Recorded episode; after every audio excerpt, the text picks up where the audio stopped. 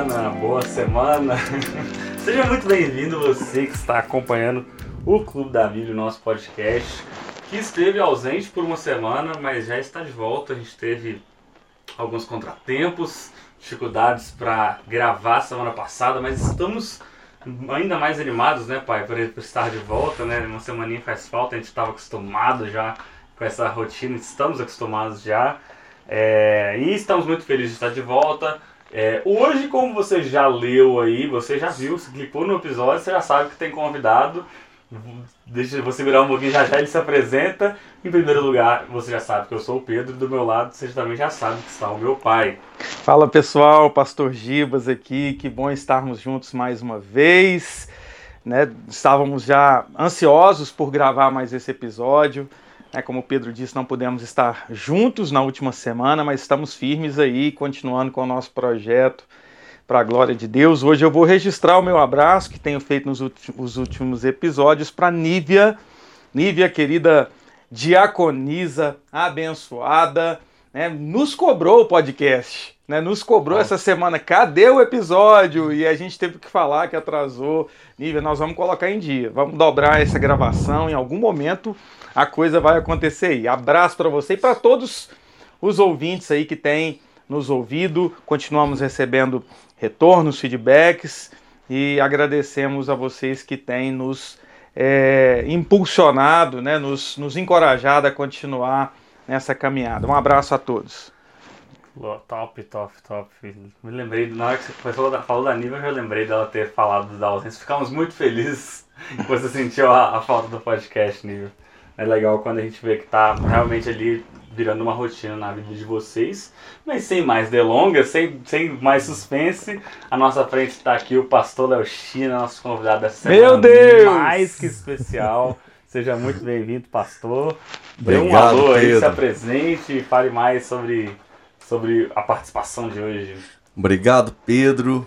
Obrigado, pastor Gibas. Queridos ouvintes, como é especial tá aqui do outro lado. Né? Tenho acompanhado também o podcast, tem sido tão edificante, tão bacana. Mas confesso que estar do lado de cá, a gente fica muito nervoso. E eu estou aqui do lado de. à frente, na verdade, de dois gigantes teólogos. E confesso que meus joelhos estão trêmulos. Mas é uma alegria, viu? Agradeço demais a oportunidade é, de poder contribuir de alguma forma e também participar deste projeto que tem sido tão abençoado. Fico muito feliz. Obrigado pela oportunidade. Então, pessoal, nós vamos hoje né, falar do livro de Atos dos Apóstolos, né, da, da, da primeira parte do livro. É, vocês, antes de entrar no livro propriamente dito, vocês nos verão chamando o pastor Léo sempre de pastor. E aqui eu quero é, até explicar isso para você que, que nos ouve, né, e, e, e talvez não é de, do convívio tão próximo, né, o pastor Léo é nosso pastor há quatro anos. Então, outros convidados, às vezes a gente chama pelo nome aqui, mas a gente eu acho que não vai conseguir falar Léo China, né? Então, então, quando falarmos pastor, é porque ele nos pastoreia, né? E, e já demonstra sua generosidade chamando a gente de teólogo. Meu Deus! Só é. quero deixar registrado que eu não exijo esse tratamento. Sei que é respeitoso, carinhoso, mas se chamar de Léo China também não estranha nem um pouco. É verdade, pastor. É, estranha pra gente, que já tá com o hábito criado, aí eu não consigo mais. Parece que eu tô fazendo uma coisa errada com o português. tá em pecado, tá em né, pecado, Pedro? vou pro inferno se chamar de Léo China. Mas, pessoal, o livro de Atos dos Apóstolos, ele começa com ele é um livro escrito pelo médico Lucas, o mesmo autor do Evangelho de Lucas, né? Para a gente já entrar no livro. É, e começa com Lucas dizendo ali: escrevi o primeiro livro, Lucas está falando né, da, do seu evangelho, Teófilo, que é para quem Lucas está escrevendo, relatando todas as coisas que Jesus começou a fazer e a ensinar. Até o dia que, depois de haver dado mandamentos por intermédio do Espírito Santo aos apóstolos que escolhera, Jesus foi elevado às alturas. Então Lucas escreve, ele escreveu o Evangelho de Lucas para falar do ministério de Jesus, e agora ele, ele escreve esse livro maravilhoso, fantástico, sensacional, espetacular, o, o livro abençoado, que dá vontade de você ler e reler, chamado Atos dos Apóstolos, mostrando a obra que o Espírito Santo faz através dos apóstolos após a subida do Senhor Jesus. E basicamente esse é o, é o propósito. Claro que é, as outras nuances a gente vai falando aqui. E no primeiro capítulo, e eu já quero aqui né, pedir a, o auxílio do pastor Léo, o pastor Léo, eu, eu observei que ele tem gravado nas redes sociais mais recentemente é, alguns vídeos sobre o livro de Atos, e até por isso né, nós é, que o convidamos para estar especificamente nesse episódio. Também sei que é um livro que ele gosta muito. E, pastor, eu vi que logo no primeiro livro que, na, perdão, no primeiro vídeo que o senhor fez recentemente, é, você fala sobre o princípio da paciência que a gente aprende em Atos capítulo 1, então eu queria já jogar aí Atos capítulo 1 para você conversar um pouquinho com a gente sobre isso. Sim, é... eu vejo também dando complementando Gibas, é, o livro de Atos ele, ele é literalmente, né, a continuação aí do Evangelho de Lucas. Lucas encerra o Evangelho falando, né, da ordem de Jesus de que o Evangelho seria proclamado a todas as nações e fala para que esses discípulos permaneçam em Jerusalém, onde seriam revestidos do Espírito Santo. E é exatamente a mesma introdução que nós vemos no capítulo 1 de Atos. E esse capítulo 1 me fascina, sabe? Eu acho muito interessante porque eu fico pensando, eu me coloco no lugar dos, dos discípulos. Talvez aquela ansiedade de colocar a mão na massa, a ansiedade de fazer alguma coisa, a ansiedade de começar logo a expandir o evangelho e falar dos milagres e das, das experiências que eles tiveram com Jesus. E a, e a palavra de Jesus é esperem. Foi até exatamente o que eu gravei, né? O princípio da paciência. Como é difícil nós esperarmos uma direção de Deus quando já temos experiências, quando já temos o que falar, porque lógico eles tinham, né? Viveram com Jesus durante três anos, experiências riquíssimas. Imagino que eles estavam ansiosos para espalhar essa mensagem pelo mundo inteiro, que era a ordem de Jesus, espalhar pelo mundo inteiro. Mas faltava algo, era como se Jesus estivesse dizendo: olha, não vai ser na força de vocês, esperem. Vai vir um poder do alto, vocês serão revestidos desse poder, e aí sim vocês vão cumprir o ID. Né? Então, eu vejo assim, não somente a paciência, mas esse essa responsabilidade que o próprio Senhor assume de que a capacitação vem dele mesmo. Né? Então, que tremendo, né? Pensarmos que a obra é de Deus, o poder vem de Deus, a mensagem é de Deus, nós somos tão somente os instrumentos para dar continuidade ao trabalho que Jesus começou. E Atos é exatamente isso, né? Uma continuidade aí do ministério de Cristo na terra. O livro de Atos agora é o ministério de Cristo através das pessoas se expandindo por todo o mundo.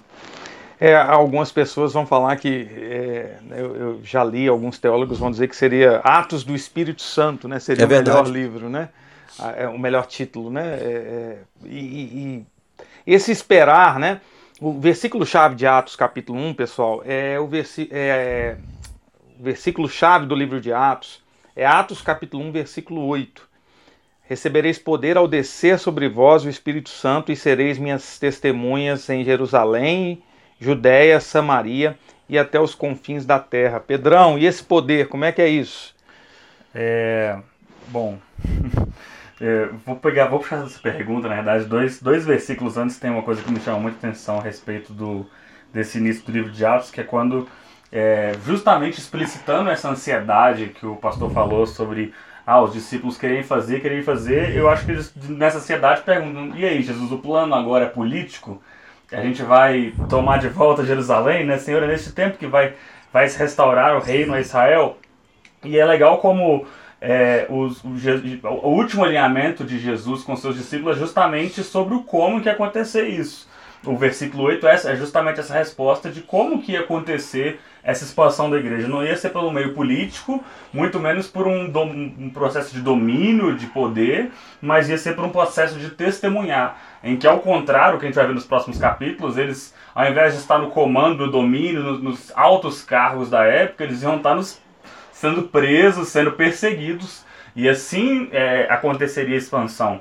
Então é muito legal esse alinhamento que tem de cara de Jesus com a visão. Olha, não é sobre. Não, não, compete a vocês saberem os tempos ou as datas, que é o que Jesus fala no verso 7, logo antes do verso-chave de, de Atos. É, e então, por fim, o, o, a, a grande revelação em uma frase, né, que a gente pode pode, podemos dizer que ainda não deve ter deixado muito claro na cabeça dos discípulos, né? Receberão poder quando descer sobre vocês. Eu penso que eles devem ter ficado meio assim, ah, tá, mas como será que exatamente vai acontecer? E aí o que eles fazem é ficar esperando durante algum, algum tempo. Eles vão escolher um discípulo para substituir Judas, a partir do verso 12 ali. Entra Matias, não sei se você sabia disso, mas volta-se a ter 12 discípulos, porque Judas se suicida no final dos, da história dos evangelhos. Até que, é, não sei se eu estou andando demais, se alguém tiver me interrompa, é, em Atos 2, assim, talvez o capítulo mais conhecido ali por todos, que é a grande descida do Espírito Santo. É, eu acho só importante colocar também, né, já entrando aí no capítulo 2, mas frisar que o foco do livro de Atos não são as manifestações de poder ou de milagres através do Espírito Santo. Porque eu penso que muitas vezes as pessoas focam só no Atos 2. Né? Cantamos Atos 2 e parece que a maior evidência de uma pessoa cheia do Espírito Santo ou é a manifestação de um dom. Geralmente as pessoas colocam o dom de línguas como a principal evidência de uma pessoa cheia do Espírito Santo. Mas na verdade eu não enxergo assim o texto, ainda voltando aí um pouquinho, né? O que o pastor Gibas colocou, 1:8 mas recebereis poder ao descer sobre vós o Espírito Santo e, e aí eu leio a principal evidência: sereis minhas testemunhas. Na verdade, o livro de Atos inteiro vai mostrar que a igreja se tornou essa testemunha, tanto em Jerusalém, Samaria, e chegou aos confins da terra, quando no final, nos finalmente ali chega em Roma, né, que era o centro político, militar econômico do mundo na época. Então, ou seja, é, o foco do livro de Atos é exatamente o cumprimento do id do Senhor. E não as manifestações poderosas, né, que também existiram, que também nós vamos ver e comentar, mas eu acho importante frisar isso. Muitas pessoas já perguntaram, ou às vezes colocam, né, que ah, a pessoa é batizada no Espírito Santo, ela tem que orar em línguas. Eu creio que o cristão cheio do Espírito Santo, ele precisa falar do amor de Deus para as pessoas, ele não consegue se conter. Essa é a maior evidência de que uma pessoa é cheia do Espírito Santo. Ela lá em Atos 4:20 é, é, é, esse texto em outras palavras, né? Não podemos, os discípulos responderam, né? não podemos deixar de falar daquilo Aquilo que, que vimos, vimos e ouvimos. ouvimos. A evidência máxima de, de que o testemunho era a chave ali e, e essas manifestações de poder eram muito mais o como, é muito mais o meio que era necessário. Então a gente tem Filipe sendo teletransportado, por quê? Porque ele tinha que estar lá num outro lugar para pregar o evangelho. Não porque ele estava exuberando que ele sabe fazer alguma coisa. Ele não sabe, não vinha dele e não era o, o dom pelo dom. Era o dom para um objetivo. E na verdade a gente observa isso, né? Cê- Vocês falando, eu estou pensando aqui, né? Ninguém sabia o que, que ia acontecer. Eles simplesmente iam caminhando conforme o Espírito Santo ia instruindo. É, É e aí um era arrebatado, o outro pregava na, na prisão. o- eles se- se- estão diante de um coxo em Atos capítulo 3 e ele simplesmente o que o Pedro vai, eh, Pedro vai dizer, né? Nós não temos nada, o que nós temos, nós te damos, levanta e, e anda em nome de Eu tenho a Jesus. sensação que o livro de Atos, grande parte dele é um grande improviso, assim, os caras iam. Não, sem crítica, não falando assim, é uma coisa boa, né? Os caras iam. Qual que é o nosso objetivo? Testemunhar crescimento da igreja. Como? Vamos ver, tanto que eu tenho, eu tenho essa sensação muito em Atos é, 6, 7 ali, quando eles vão instituir os diáconos, parece que eles estavam literalmente só fazendo, de repente surge um problema. É tipo assim, tá dando, tá dando zebra a nossa estratégia de improvisar e de ir pregando do jeito que dá, não tá funcionando, a gente precisa organizar algumas coisas. A gente tá adiantando alguns spoilers do livro aí, É, não, não mas tem- é basicamente isso. É, o- voltando no ponto que meu pai falou, né? Os dons ali, o que ia acontecendo era muito. Não tinha, tipo assim, ah, hoje eu vou sair de casa e vou fazer um colchão. Não, eu vou pregar o evangelho sim. e vou ser testemunha. né? você testemunha aí o que É, acontecer no meio do caminho. Dentro dessa linha, eu penso exatamente isso, né? Eles não, eles não planejavam, ah, hoje nós vamos sair curando. Não. Hoje nós vamos testemunhar o evangelho, Uau. né? Então, assim, É, tanto que há o texto, né? Os sinais seguirão os que creem. Então, na verdade, é o oposto do que se vê muitas vezes hoje em dia, né? As pessoas buscam sinais. Não. Na, na verdade, nós deveríamos ir à frente testemunhando e, se necessário, os sinais nos acompanharão.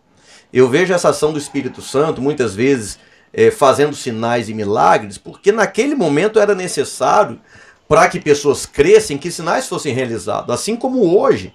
Pode sim, claro, creio, é, é, coxos andarem, cegos enxergarem, sim, claro, existe, a gente sabe que existe, mas talvez com menos frequência, por quê? Porque hoje nós temos a voz, hoje nós temos a palavra, hoje nós temos meios de comunicação que talvez pudéssemos pensar até como um milagre para alcançar pessoas e ao invés de ficarmos tão presos à necessidade de manifestações é, sobrenaturais, por que não simplesmente fazer o que na verdade tem que ser feito? Abre a boca, fala de Deus, testemunhe, fale do amor de Deus, fale da sua experiência pessoal com Jesus Viva Cristo. Viva integramente, né, pastor? Viva integramente, exatamente. E os sinais, se necessário, vão acompanhar. Né? Os dons não são nossos, né? São do Espírito Santo. Ele realiza quando ele quer. Então, só um complemento, estava exatamente em cima disso, estava refletindo hoje mais cedo, citei o exemplo de Felipe, e para mim é uma expressão legal, porque o Felipe é, é, tem essa questão do teletransporte, né? Só que, cara, hoje a gente tem avião. a gente Exato. consegue atravessar o oceano em algumas horas. Sim. Que ele ia demorar dias para fazer. Então, assim, realmente não, não é necessário lógica, um arrebatamento. É, não é como se Deus quisesse, fosse um mágico fazendo é, coisas para se mostrar. Não, tem que ter. Recentemente, um recentemente Pedro, pastor Léo, eu vi um pastor dizendo, ele foi perguntado por que, que hoje a gente não vê esses sinais e maravilhas de maneira tão intensa. E ele deu uma resposta que é no mínimo para nós pensarmos, né? Porque hoje, porque hoje existem médicos e remédios que cumprem também esse papel. É claro que se for algo que médicos e remédios não podem solucionar, o poder de Deus entra em ação. Nesse sentido, nesse sentido o que o Pedro falou faz todo sentido, né? Não preciso arrebatar ninguém daqui para um outro lugar se eu tenho um avião, né? Então assim, é, Deus, os sinais, e a gente tem que lembrar isso, gente. Sinais são principalmente para incrédulos. Nós já conhecemos Jesus, já experimentamos Jesus. Não que não vamos experimentar milagres, curas, claro que eu oro para que todos vocês que nos ouvem, que a gente experimente se necessário. Mas o sinal, prioritariamente ali, toda vez que, que há uma manifestação de cura e sinal, é de gente que ainda não seguia a Cristo. Né? Então a gente não pode esquecer isso. É como o texto diz, né? Bem-aventurados que não viram e creram. e creram. Ou seja, uma fé que não é dependente de sinais externos. Né? Uma fé que não é dependente de, de manifestações miraculosas. Não, a fé é a convicção de fatos que não se veem. Né? Então eu creio em Cristo, pronto e acabou. Faça ou não façam milagres e evidências né, sobrenaturais. Cremos em Cristo. Fato é que né, fizemos aí essa introdução em Atos 1 e entramos no, também, no, no, como foi dito aqui, no conhecido capítulo de Atos 2, onde há a descida do Espírito Santo na festa de Pentecostes. Já dissemos em outro podcast que Pentecostes não foi um, um evento que foi que, que recebeu esse nome por conta da descida do Espírito Santo, não, era uma festa é, que instituída ali, é, é, Levítico vai falar sobre a instituição dessa festa, conforme já expusemos aqui, e nessa festa que aponta para a descida do Espírito Santo há o episódio da descida do Espírito Santo, e onde né, os discípulos recebem o dom de línguas, né, eles, essa manifestação de, dons de línguas ali, eu quero deixar bem claro, é, é, uma manifestação diferente dos outros dons, no sentido de que os, todos falavam, ali haviam gente de várias nações, judeus de várias nações que falavam outras línguas. E eles conseguiam entender no seu idioma aquilo que Pedro e os demais discípulos os que estavam ali falavam no idioma deles. Então foi um fenômeno absolutamente sobrenatural é, e ele tem uma correlação, né, a gente pode pensar, né, com, com né, o pastor Léo, nosso pastor, gosta muito de falar da, da, da, da questão da unidade que, e é, e, é, claro, tem que ser falado sobre isso porque é um tema bíblico, né? Da, questão de ser unânime, né? De que como quando nós fazemos algo é, é, juntos com o mesmo propósito, isso pode ser uma bênção. Ele faz um contraponto disso com a Torre de Babel, né? Onde havia uma união. Perfeito. E as línguas foram. Ninguém se entendia, porque era uma união maligna. E aqui não, aqui é algo dos é, céus, é né? Ao contrário. As, as línguas são, Rever... são, várias, são, várias, línguas, mas todos, de repente, todos se entendem. Todos se entendem. Reverteu-se o processo, né? A unidade de Babel, que era para a glória pessoal, glória do próprio homem, Deus dispersou, né? Eles entraram em confusão e a confusão foi justamente a, a língua, né, que os separou, ou seja, não se entendiam mais. Em Atos, a unidade foi para a glória de Deus. Né? Então o Espírito Santo vem e traz unidade através do que? Justamente da língua né, do modo de falar, como isso é bem, foi bem lembrado, né, Gibas? Como, como é importante nós falarmos a mesma língua e uma mesma linguagem que glorifique a Deus. Num propósito divino, né? Exatamente. O, o, livro que, que eu tô lendo, o do Frank. Indique o livro. É, primeira indicação de livro da noite sempre tem que ter. Boa. O livro do Francis Chan, Até que Sejamos Um, ele vai falar, ele, ele discorre longamente a respeito de unidade, pegando vários textos da Bíblia e, e, e, falando sobre. E um dos capítulos ele vai comentar sobre como não basta unidade, mas unidade nas coisas certas, ou unidade para a coisa certa. É, o, é, o, é justamente isso que a gente está falando, né? Babel tinha unidade, então unidade é, é o segredo? Não. É unidade somado a um propósito correto. É unidade somado ao interesse de glorificar a Deus, de testemunhar é, a respeito do Evangelho, enfim, e de cumprir o plano de Deus. É, então é, é, é interessante a gente calibrar esse conceito de unidade ao mesmo tempo de que entendemos a importância dele.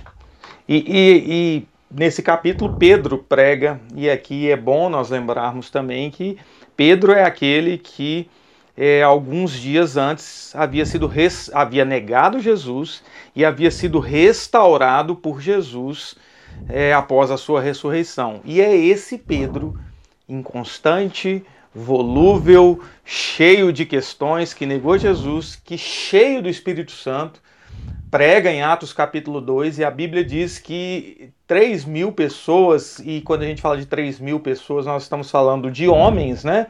Não se contava mulheres e crianças, ou enfim, mais pessoas então certamente se batizam e a partir daí é, nós temos como, que, como viviam os convertidos, né? em Atos capítulo 42, 2,42, né? diz que é, os apóstolos, os discípulos perseveravam na doutrina, na comunhão, no partir do pão e nas orações. Como é que é isso, gente? Eu, eu deixa eu startar, já passa a bola. É, eu acho legal porque a maioria. Todo mundo quer falar hoje aqui. É, é normal.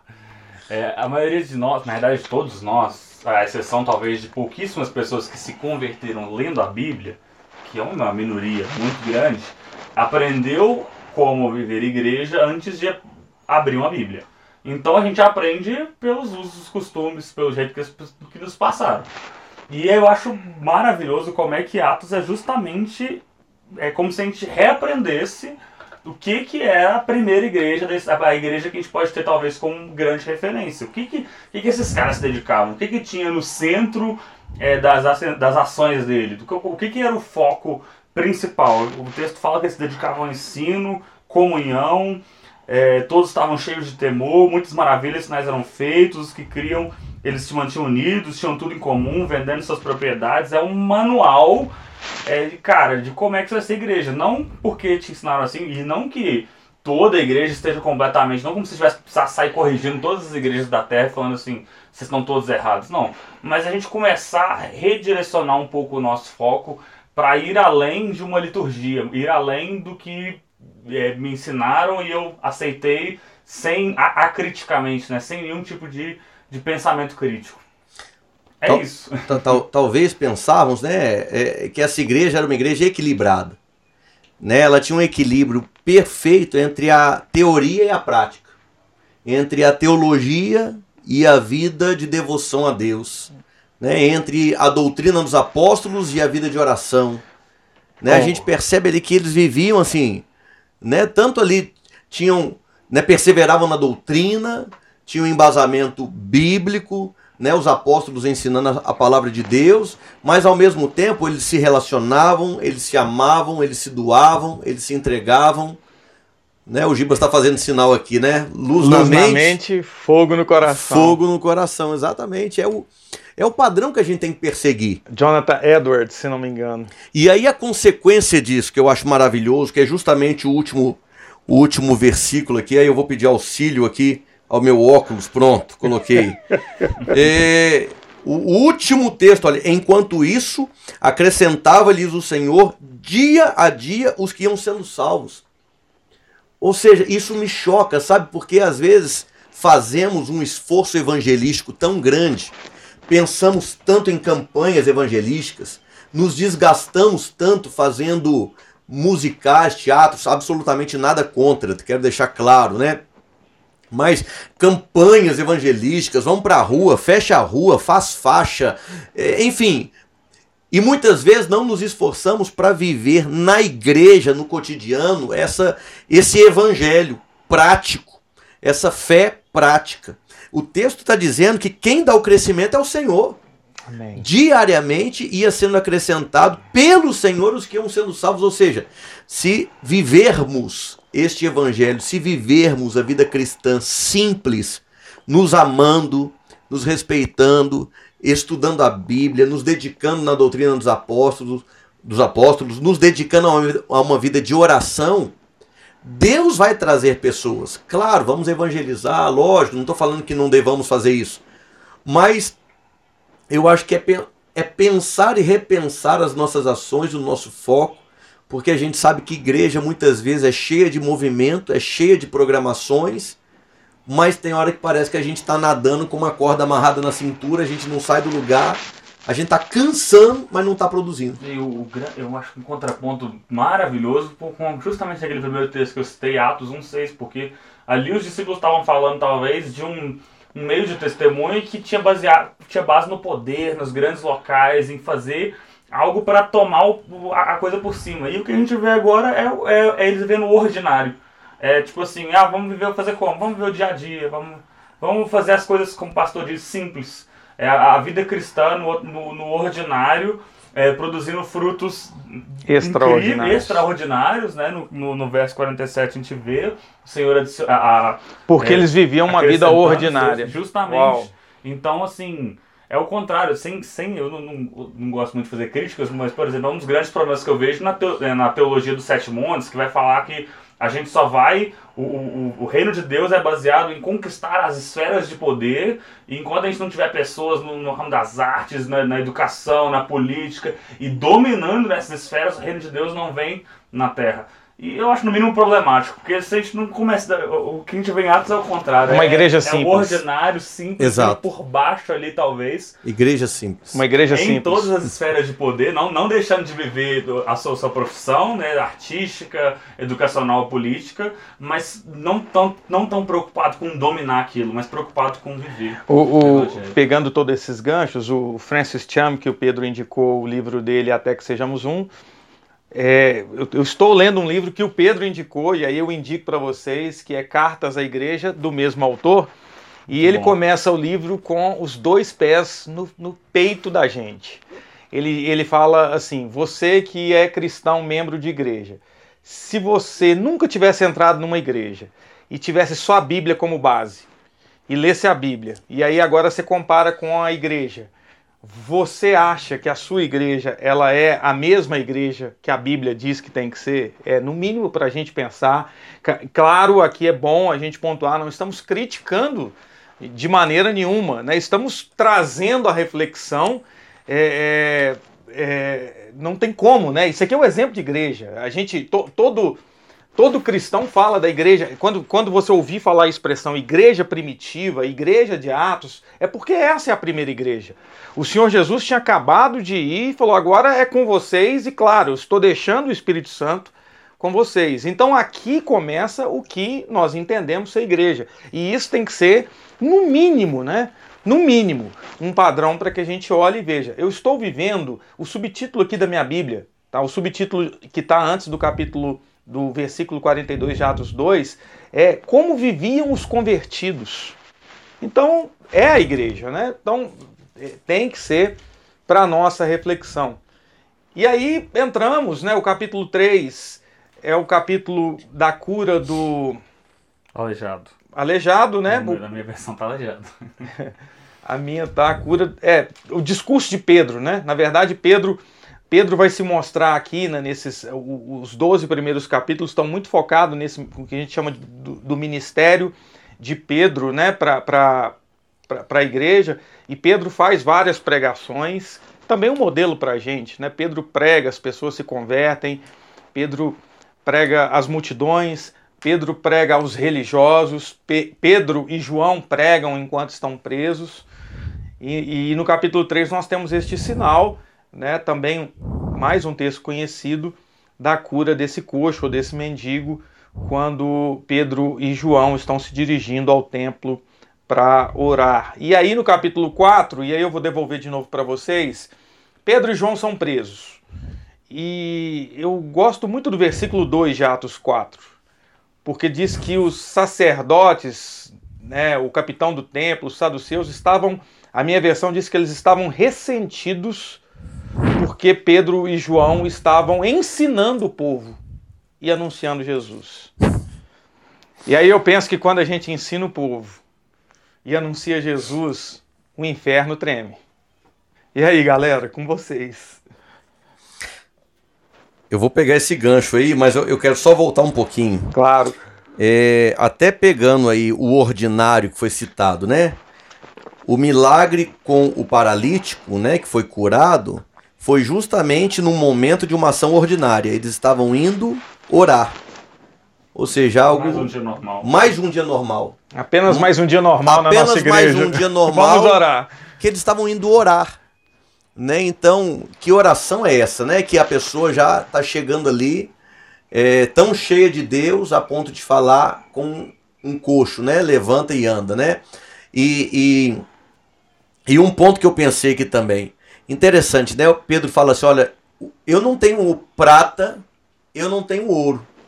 O que eu tenho, eu te dou. O que, que eu tenho? Eu tenho poder de Deus na minha vida.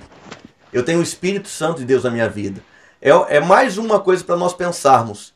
Hoje, talvez as pessoas estão indo para a igreja é, buscando agora não mais o poder, mas exatamente o dinheiro. Exatamente. As bênçãos. As bênçãos. A campanha para. Uma vida boa, um bom emprego.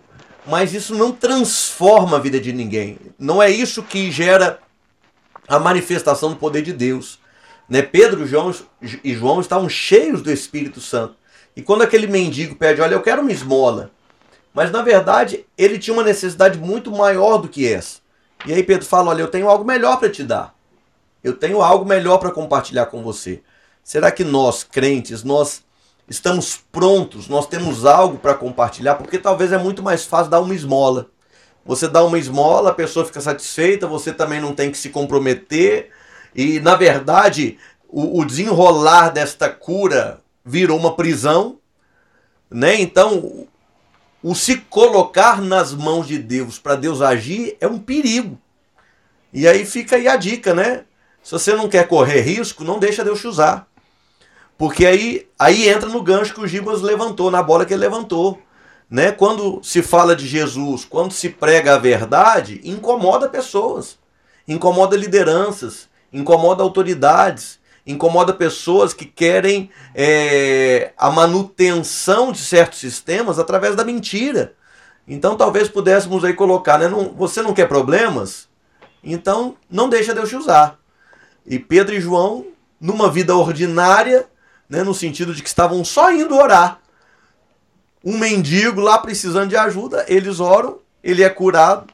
Essa cura abre uma porta de pregação, né, que depois vai gerar muitos outros novos convertidos, que é maravilhoso, mas também esse maravilhoso coloca em risco a própria vida destes discípulos de Cristo, destes apóstolos, e aí eu quero levantar uma bola aqui, já, já que ainda não levantei. Em contraponto com o que Paulo fala que nós devemos honrar as autoridades, até onde deve se honrar autoridades? É, na, na, na, sequência dos textos aqui, né, havia foi questionado, né? Eles pediram, né? Várias vezes. A gente precisa entender que os discípulos foram presos várias vezes em Atos. Tem várias prisões. E numa delas eles falaram: que parar de pregar. Eles eram autoridades, eram os, os religiosos da época, é, o, a turma do Sinédrio, fariseus, saduceus, os mais respeitados da época. E vocês têm que parar de pregar, vocês têm que parar de pregar. E a resposta dos discípulos importa, em primeiro lugar, obedecer a Deus. Você acha que tem lógica seguir vocês e não seguir a Deus? Não tem. É, eu, eu, eu tava lendo esse texto aqui hoje, eu fiquei, imaginei eles falando assim, não. Tem o choque de cultura, tem uma frase que fala o seguinte. Para, reflete sobre o que você está falando, eu tenho certeza que você vai mudar de ideia sozinho. Eu imagino os discípulos falando isso. Reflete é, um pouquinho nessa frase. É exatamente. É o capítulo 4, verso 19. Pedro e João, porém, responderam: Os senhores acreditam que Deus quer que obedeçamos a vocês e não a Ele? Eu lembro. Né? Exatamente. Vocês acreditam nisso mesmo? né? Não podemos deixar de falar do que ouvimos, do que vimos. Eu amo esse texto. E ouvimos, ou ah, seja, tá, né? É, é claro que aqui não é uma brecha para nós nos tornarmos rebeldes, rebeldes, revolucionários, mas eu penso que é uma dica de de que sim, devemos honrar a autoridade, devemos respeitá-las e obedecê-las, até o ponto em que elas não se colocam contra a vontade de Deus. Perfeito. Ainda que soframos consequências na carne. E aí eu tinha até anotado aqui e concordo com o que o Gibas disse, né? A igreja fiel e operante sempre vai incomodar e sempre sofrerá perseguição. Né? Paulo fala lá a Timóteo, né? 2 Timóteo 3,12. Quem quiser viver piedosamente em Cristo sofrerá perseguição. Ou seja, Paulo está afirmando: não tem saída. Você quer viver piedosamente em Cristo? Vão te perseguir, vão falar mal de você, vão te criticar e, e vão é... tentar te impedir. E é muito interessante a reação, os discípulos, numa dessas, acho que na segunda prisão, acho que não é necessariamente nessa primeira, como que ele, eu, eu, eu lembro de ler, eles saem assim, felizão. Atos tipo, 5,41. Atos 5. Eles saem muito felizes, nossa, é, eles bateram na gente por causa de Jesus, que legal. Eles se retiraram, a versão aqui que eu estou dizendo, eles se retiraram do Sinédrio se alegrando por terem sido considerados dignos de sofrer afrontas por esse nome, nome com N maiúsculo, nome de Jesus. Não, Eles não se importaram em serem perseguidos, em sofrer as consequências das suas atitudes, conforme o pastor Léo disse, né, há consequências, mas eles não se importaram, eles sabiam que eles estavam fazendo o que era correto é, anunciando o nome de, de, de, Jesus e vivendo de maneira correta. E quando a gente lê, é, eu tava, hoje quando eu estava pensando nisso, eu fiquei pensando, a gente lê lá em Tiago, lá tem por grande alegria o motivo de passar por tipo, tribulações e tal, porque isso é a prova da nossa fé. Diversas provações. Diversas. E eu, eu sempre que eu leio aquele texto, eu falo assim, nossa, é muito difícil, não tem como você ficar feliz porque você está passando dificuldade. Aí você vê Atos, os discípulos não fazendo exatamente aquilo que Tiago falou, e, e, uma coisa que acho, acho um ponto geral do livro de Atos que eu acho muito interessante, que para mim, a, a, gente acaba de ler quatro evangelhos, a gente vê a vida de Jesus e muitas pessoas veem assim, tá, isso foi Jesus, ele consegue, eu não. É, aí, aí vem Atos e vai provar com um bando de gente comum, um monte de, de homens como, como nós, né? né? Como nós, até é, Pedro tem a sensação que é um cara turrão, grosso, não cara não tinha estudo, ele era pescador. E, e esse monte de, de, de, gente que a Bíblia chama A Bíblia o chama de letrado e indouto, né? Ou seja, não tinha títulos. É, são esses caras que vão viver a, a vida muito parecida com a de Jesus. Aliás, esses primeiros capítulos de Atos lembram demais o momento em que Jesus começa a pregar ali e tem um monte de oposição. Eu lembro que tem, tem momentos em que Jesus tem que sair no meio do povo para não ser apedrejado. Eles iam jogar Jesus do penhasco, Jesus esquiva. E os discípulos a mesma coisa, eles eram pegos, é preso, sai, volta, é preso, causando o mesmo tipo de alvoroço e mostrando pra gente que o que Jesus viveu é muito possível ser vivido, porque logo depois que ele veio, vieram homens que não eram, não eram deuses, né, como vão confundir posteriormente lá é, com Paulo, e vão viver a vida conforme o Evangelho é, instrui. É eu, go eu gosto também, numa dessas prisões, é, onde eles estão, né, conforme dissemos aqui, obrigando os discípulos. Não, vocês têm que. Vocês não podem falar isso, isso é um absurdo, e querem prender, e querem matar. E, e num, numa dessas prisões, que é a de Atos capítulo 5, eles pedem um parecer a Gamaliel. Gamaliel é simplesmente o cara que educou o apóstolo Paulo, que vai aparecer daqui a pouco como Saulo de Tarso. Mas Gamaliel se demonstra ser um religioso mais sábio do que os Uhum. outros. Porque Gamaliel ele vira é, para aqueles para os dema, demais autoridades e falando, gente, não adianta, eu estou procurando o texto aqui a partir de Atos 5, 33, 38. Atos 5 a partir do 38. É, deixem esses homens fazer o que eles estão fazendo. Versículo 39. Se for, se for coisa da, da carne, isso não vai para frente. Agora, se é obra de Deus, se é de Deus, não podereis destruí-los para que não sejais, porventura, achados lutando contra Deus. E, e Gamaliel convence a turma. E a gente aprende, a, a, gente aprende esse princípio maravilhoso. Gente, o que é de Deus é de Deus, vai acontecer. O que, o, ah, é, o que Deus, o que Deus tem para você, ouvinte, querido, vai acontecer. É. O, o, caminho que você tiver que trilhar, se você confiar em Deus, vai acontecer. Se não for de Deus, não vai para frente. Se não for de Deus, vai parar, vai ser fogo de palha. Mas o que é de Deus, vai para frente. Então, assim. Principalmente se você for calvinista. É. Desculpa, não aguentei. Tô com isso na cabeça. depois, depois ele explica sobre calvinismo, deixa para o podcast. Não, mas Fica... tá aqui, né? Gamaliel falando. O que é de Deus? Vocês estão lutando contra Deus. Né? Você vai lutar contra Deus para você impedir de acontecer algo que você não quer. Né? O Senhor. O Senhor é Deus de tudo. E aí entramos em Atos 6 que é, Pedro já deu um spoiler aqui, a instituição do, do diaconato ou da diaconia. É, e que surge com um problema, né? É. é. Eu lembro de quando a gente estava conversando lá em Levítico, Números, Êxodo, falando dessa lógica. Você vê que é princípio bíblico, né? Deus está sempre. Sempre que a coisa começa a ficar uma bagunça, Deus vai lá, organiza. Não, vamos botar ordem na casa, vamos criar um sistema, vamos criar um critério essa instituição em Atos 6, ela é, ela é com base no critério. Ó, o que a gente vai fazer? O que a gente precisa fazer? Ah, a gente precisa encontrar homens. Qual é... era o problema? Ah, qual era o problema, né? Tô, qual era o problema? Só para só o ouvinte saber. O problema é o seguinte: a igreja estava crescendo. A igreja estava crescendo, estava crescendo, já lemos aqui. E aí precisava cuidar das viúvas. E quem vai cuidar das viúvas? E quem vai orar? E quem vai pregar a palavra? o perigo aí era a distração, né? Voltando, eu, eu tava lendo um comentário do reverendo Hernandes Dias Lopes, que gosto muito. Nandinho. Nandinho. Eu não ia falar. Cara, eu, falei, eu pensei em Nandinho, mas não vou falar, né? Meu amigo, meu Deus. Um beijo para você, Nandinho. Se você estiver nos ouvindo, o nosso podcast, fica aí registrado um beijo. É, somos seus admiradores. Sim. Servo do Senhor.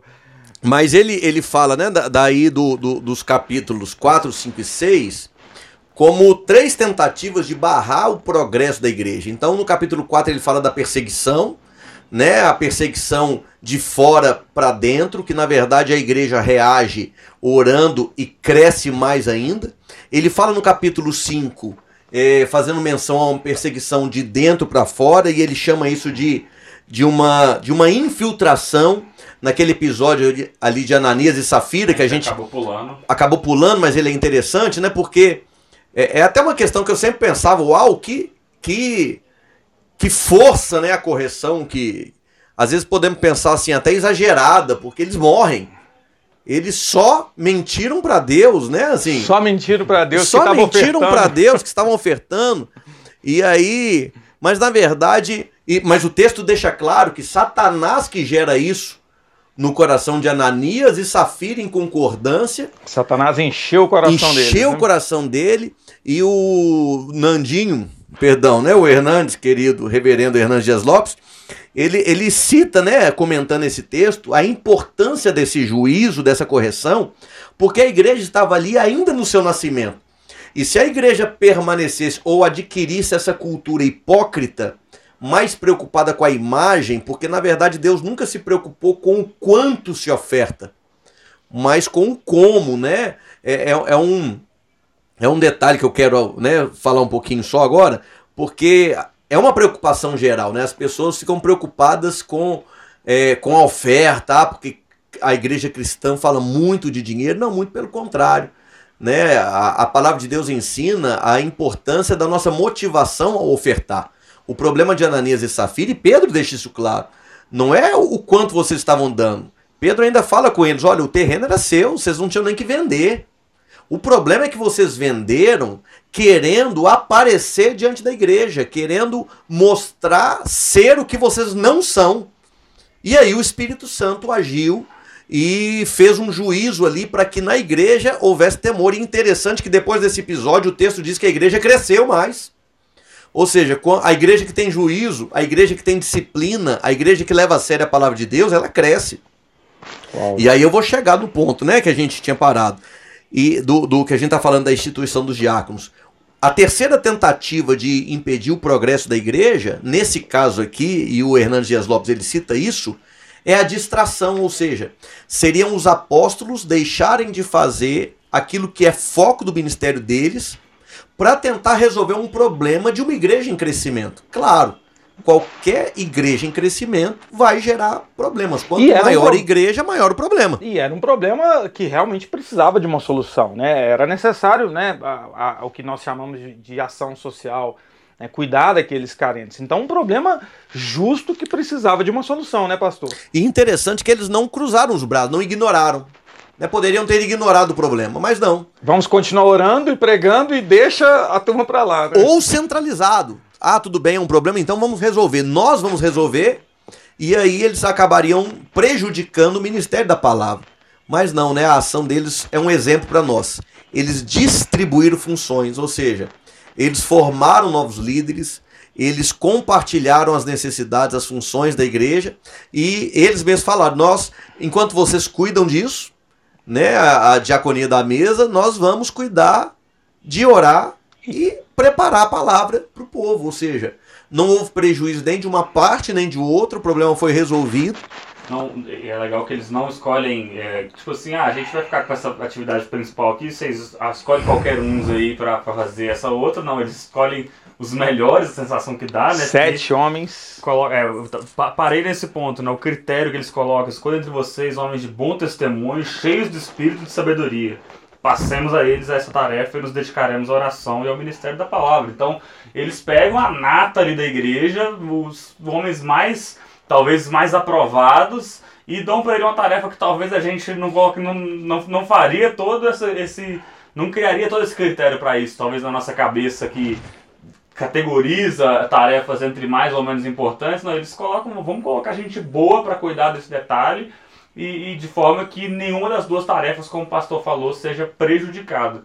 É, daí, então, esse momento em que a igreja começa a se organizar um pouco mais, talvez seja aquele improviso que eu citei antes, é, de forma que, que começa a tomar forma o, o, ministério destes homens. E, é nesse, e aí a gente entra em. E é nesse contexto que aparece o diácono mais famoso, né, podemos dizer assim, que é Estevão, é, porque Estevão ele começa a, a, pregar, né, cheio de graça e poder e, e, operando sinais, e mais uma vez isso incomoda né, os religiosos, e no, no final do capítulo 6 e, e, e, todo o capítulo 7, o capítulo 7 é simplesmente uma das pregações mais lindas da Bíblia, que é o discurso de Estevão. Alguém quer comentar sobre o discurso de Estevão, Pedro? É, um negócio que me, que me que, me, que acho que é legal a gente lembrar, não, não tanto sobre o conteúdo, mas é que Atos tem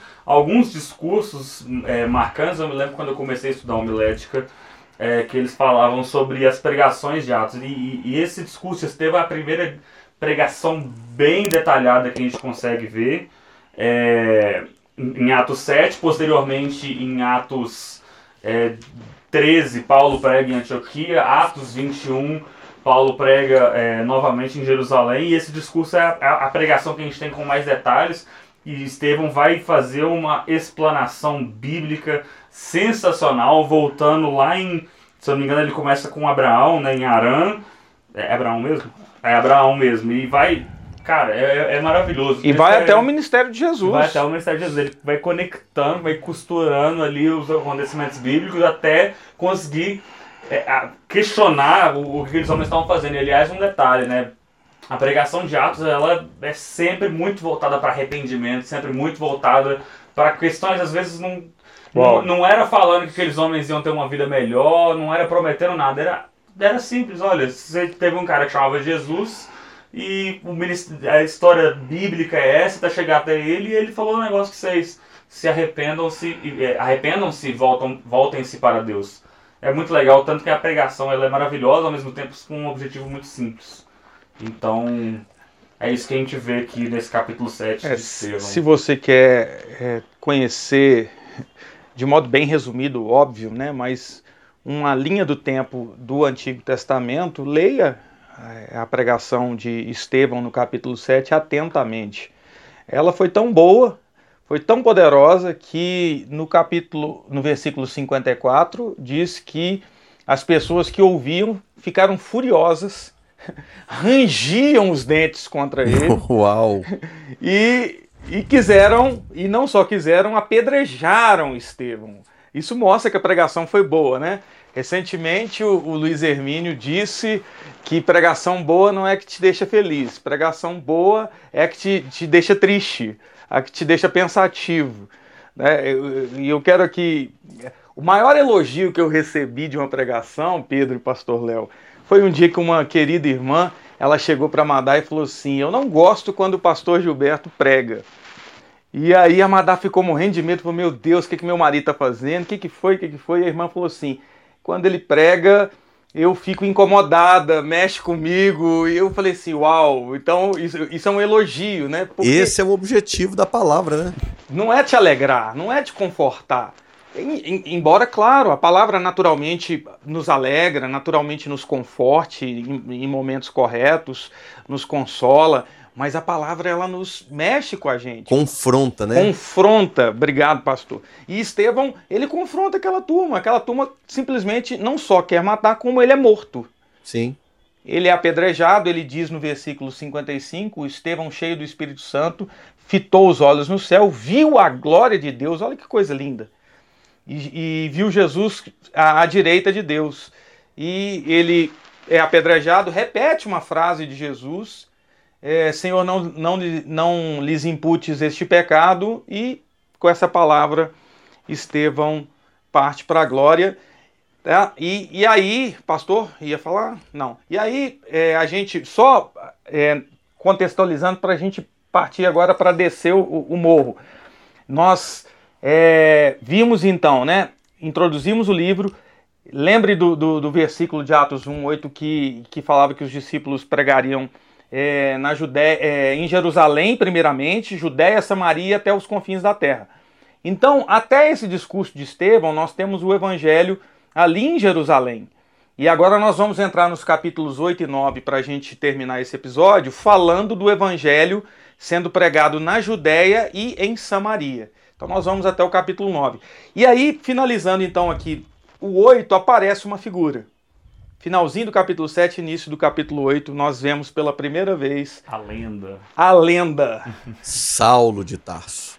Então, Saulo, ainda mais conhecido como Saulo, termina o capítulo 7, inicia o capítulo 8, dizendo que Saulo estava diante de Estevão e consentia com a sua morte. É a primeira aparição dessa lenda desse homem, conhecido como apóstolo Paulo, como São Paulo.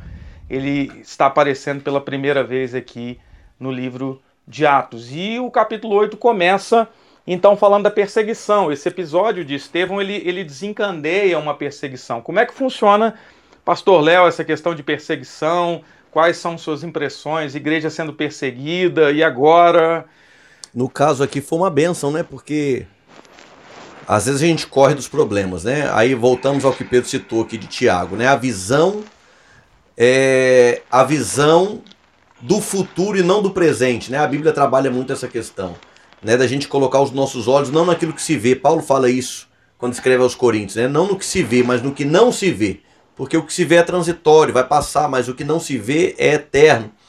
E aí a perseguição, puxa, como é que Deus permite a perseguição? Mas é justamente a perseguição que faz com que a igreja se disperse né, pelo mundo, mas não se dispersa de qualquer maneira.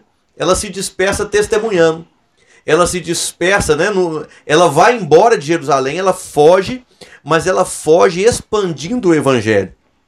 Então, se pensarmos por aí, a perseguição foi uma bênção, porque ela disparou, né? O gatilho foi disparado para que o evangelho atingisse realmente, né, Judéia, Samaria e chegasse até os confins, até os confins da terra.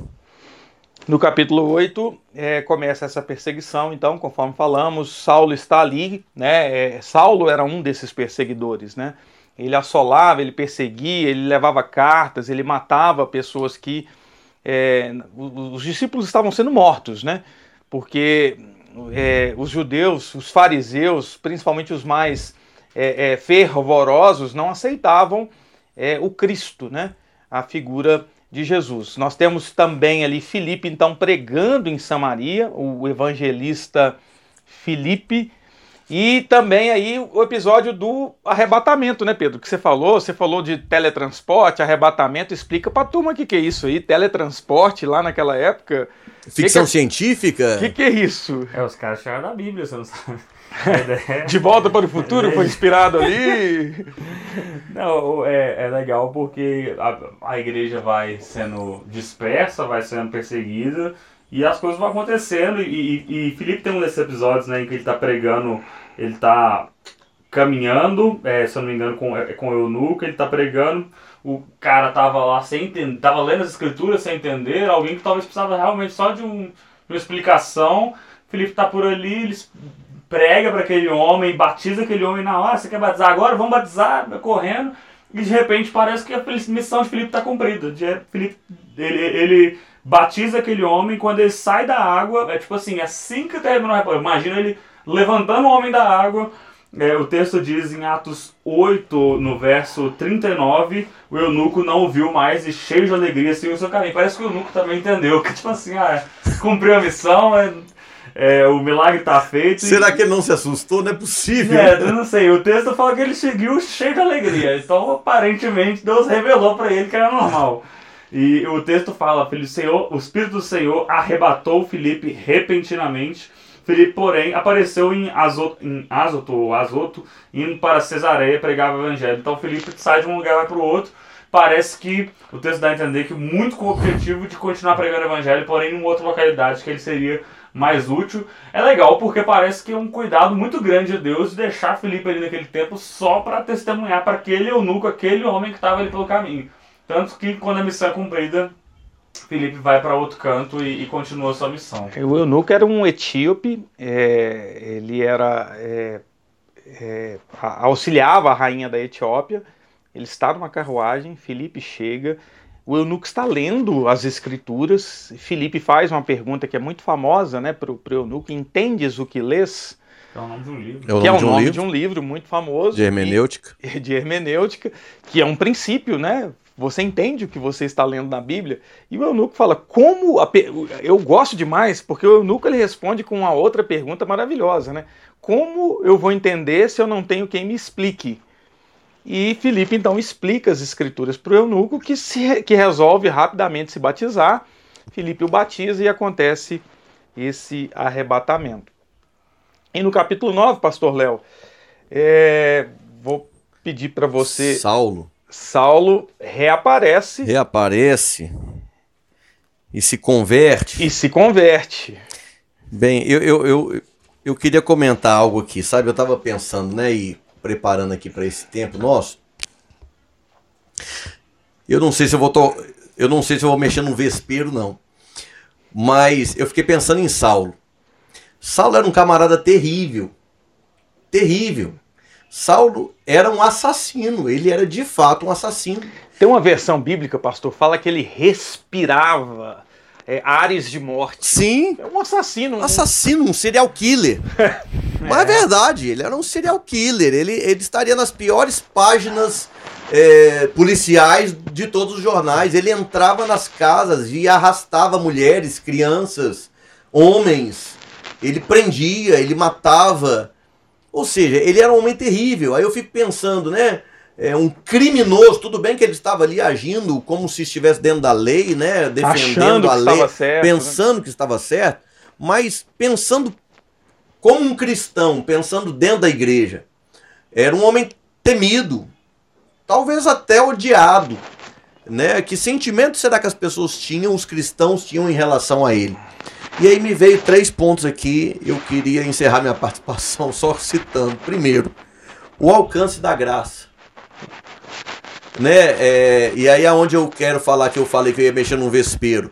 Até onde vai a discussão da pena de morte e até onde a graça alcança até o pior dos criminosos, dos bandidos, dos assassinos, até onde Deus ama alguém que estava matando o seu povo, que estava destruindo o seu povo, o maior perseguidor da igreja, Deus tinha o plano de transformá-lo no maior apóstolo da igreja.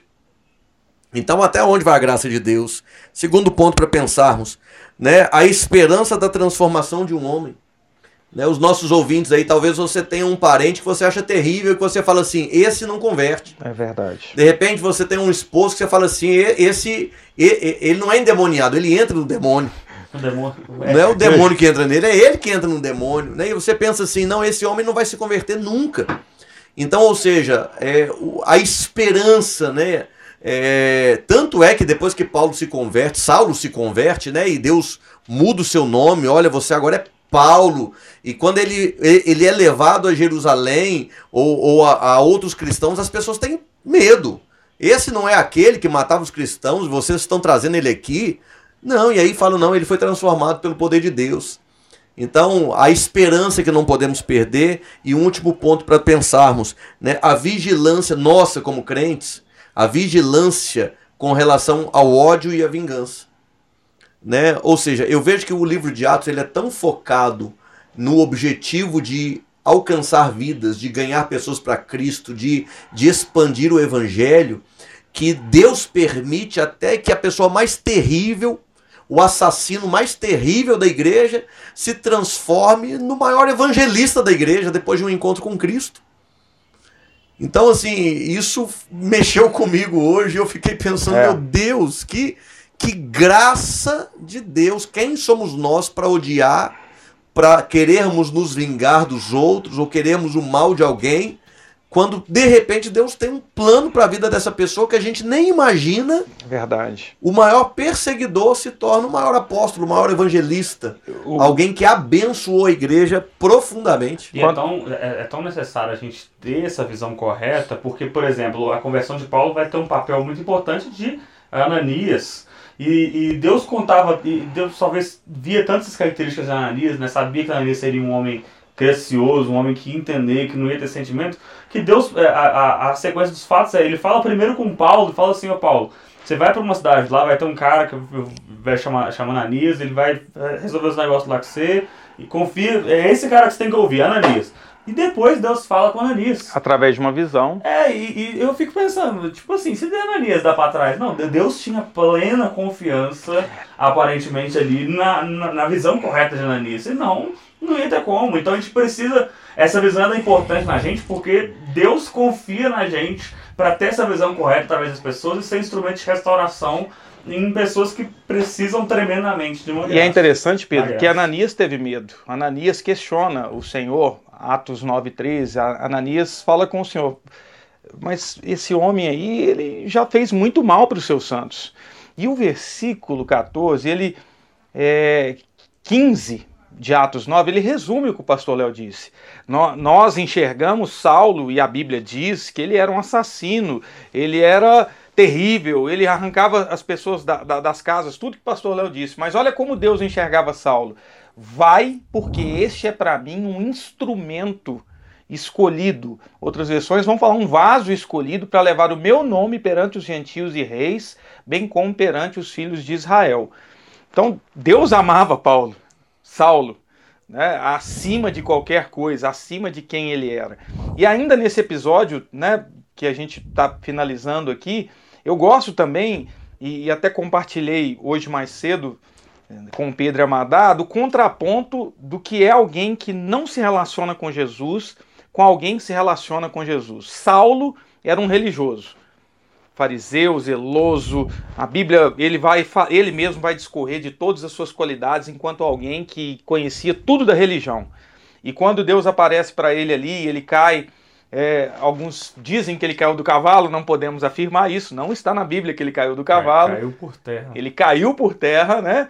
mas ele, ele é cegado por uma luz e ele ouve uma voz: Saulo, Saulo, por que me persegues? E o religioso responde: Quem és tu, Senhor? Ele não sabia quem era. Nos versículos seguintes, Deus aparece para Ananias. E a Bíblia diz que Ananias era um discípulo, só isso. Não fala mais nada. Ananias era um discípulo. E Deus fala com Ananias, né? É, Ananias, só chama Ananias. E a resposta de Ananias, que conhecia, o discípulo conhece a voz do Senhor. Ananias diz assim, versículo 10 de Atos 9: Eis-me aqui, Senhor. Estou aqui, sim, Senhor. Então eu vejo esse contraponto, estava lendo e, e, e, vi e percebi exatamente isso. Quem é religioso apenas, e eu não estou falando contra a religião, falei de Gamaliel que era um religioso sábio, mas quem é apenas religioso, quem conhece a religião, não, não, não discerne a voz do Senhor Jesus. Quem é discípulo, e nada mais do que isso, não precisa de títulos, ser apenas discípulo, quando Deus te chama, quando Jesus te chama, você diz: Eis-me aqui, estou pronto. Então, né, é, vou também finalizar aqui, passar para o Pedro. Considerações finais. É, vou fazer minhas considerações finais aqui então. Então, é, chegamos aqui no Evangelho sendo pregado em Judéia e na Samaria. É, Saulo ali começa a pregar já, ele vai ter um tempo de ser discipulado, vai, vai beber direto de Jesus, vai andar com Barnabé. Isso vai para o outro podcast, mas o evangelho está alcançando ali Judéia e Samaria. É, ele é apresentado aos discípulos, enfim, isso tudo nós falaremos depois, mas eu quero finalizar minha fala com o versículo 31 de Atos 9, quando diz que a igreja, na verdade, tinha paz por toda a Judéia, Galiléia e Samaria, edificando-se e caminhando no temor do Senhor e no conforto do Espírito Santo, crescia em número. Então, o propósito de Atos está se cumprindo. Jerusalém, Judéia e Samaria, uma igreja que, embora perseguida, ela tinha paz e ela tinha crescimento, e isso vinha de Deus. Eu fico por aqui, Pastor Léo e que nós possamos dar sequência, né? Porque na verdade o livro de Atos ele ainda está em aberto. Né? Eu lembro de, de um acampamento que participei, que o título era Atos 29. E o tema, a temática era justamente essa, né? Os, os atos do Espírito Santo continuam nessa terra. Né? Os primeiros foram registrados nesse livro maravilhoso que começamos a comentar, mas na verdade eles não se encerraram, né? Que o Espírito Santo continue fazendo os seus atos, operando na terra através de cada um de nós. Amém. Em nome de Jesus. Quero agradecer, obrigado pela oportunidade, um beijo para todos os ouvintes. Show, é, minhas, minhas últimas considerações, é, eu acho legal como que a gente estava estudando no Antigo Testamento e a gente vê que lá atrás Deus fala com Abraão que por meio dele todas as nações da terra seriam abençoadas. E Atos me parece como o ápice desse cumprimento de quando Deus, de fato, agora com tudo vai abençoar todas as nações. O evangelho a gente vai ver na parte 2 do livro de Atos é expandido aos gentios. Até então era algo muito exclusivo, era, era, era os judeus ali. E através de, de Pedro, numa mirabolância do Espírito Santo lá, ele tem a revelação dos animais no lençol, uma bagunça, mas o evangelho chega até os gentios e, num espaço de dois, três mil anos, é, Deus cumpre a promessa dele, né? Como diz Ezequiel, Deus vela pela promessa dele é, e expande o evangelho aos gentios. E eu acho muito legal é, enxergar Atos como um cumprimento máximo daquilo que Deus prometeu tanto tempo atrás. E, para não passar em branco, eu deixei dois livros que eu não, não falei ao longo do, do podcast. Se alguém um dia comprar um livro por indicação minha, por favor, me avise que eu estou muito ansioso por esse momento. Até então, eu estou só recomendando e torcendo. Mas é, quando a gente passa em Atos 2, a gente falou muito rapidamente sobre o dom de línguas e quem quiser se aprofundar nisso, o livro do Luciano Subiral, Falar em Línguas, é maravilhoso Espetacular. nesse sentido. É, nos capítulos 2, 3 ali, a gente falou também sobre uma vida no ordinário, e para isso tem o livro Liturgia do Ordinário, da Tish Warren, que eu ainda não li, mas estou lendo um outro livro da Tish Warren, já estou amando a escrita dela, é muito legal. E esse Liturgia do Ordinário foi bem recomendado por muita gente nos últimos anos, é um lançamento mais recente. É, então fica aí essas recomendações para finalizar, para valer. É isso, né, pai? Isso então, aí. É, muito obrigado para você que teve, conseguiu ficar com a gente até aqui. Foi o podcast mais longo da história, porque o tema é muito bom. E foi muito legal conversar sobre isso. Nós devemos dar um delta entre. É, não, não, não será a sequência. O nosso próximo podcast não será Atos, vamos falar de alguns livros, devemos voltar com a sequência de Atos daqui algumas semanas. Se você quiser, o pastor Léo China, nos, na próxima gravação de, de, da sequência de Atos, nos mande mensagem aí também. Manda, é gente, manda mensagem, gente, manda. é, e aí, para você, ah, só para você não ficar sem entender nada, a gente não vai seguir a sequência porque a gente está lendo cronologicamente ali, o Novo Testamento. A gente vai falar vai... de algumas cartas, Isso, temos cartas... os livros do Antigo Testamento. É, cartas que foram escritas ali no meio de Atos, a gente vai parar para falar delas. E como meu pai falou também, tem os livros do Antigo Testamento que estão correndo soltos lá Estamos acabando, acabando números já? Terminando acabando, números. Estamos acabando números. Aliás, no, quando você ouvir esse podcast, já teremos acabado. Já né? teremos acabado. É, estaremos em Deuteronômio. Estaremos em Deuteronômio, então vamos seguindo aí. Em breve a gente revela o próximo tema. Bom dia, boa tarde, boa noite. Deus abençoe sua semana e até o próximo episódio. Abraço. Abraço, queridos.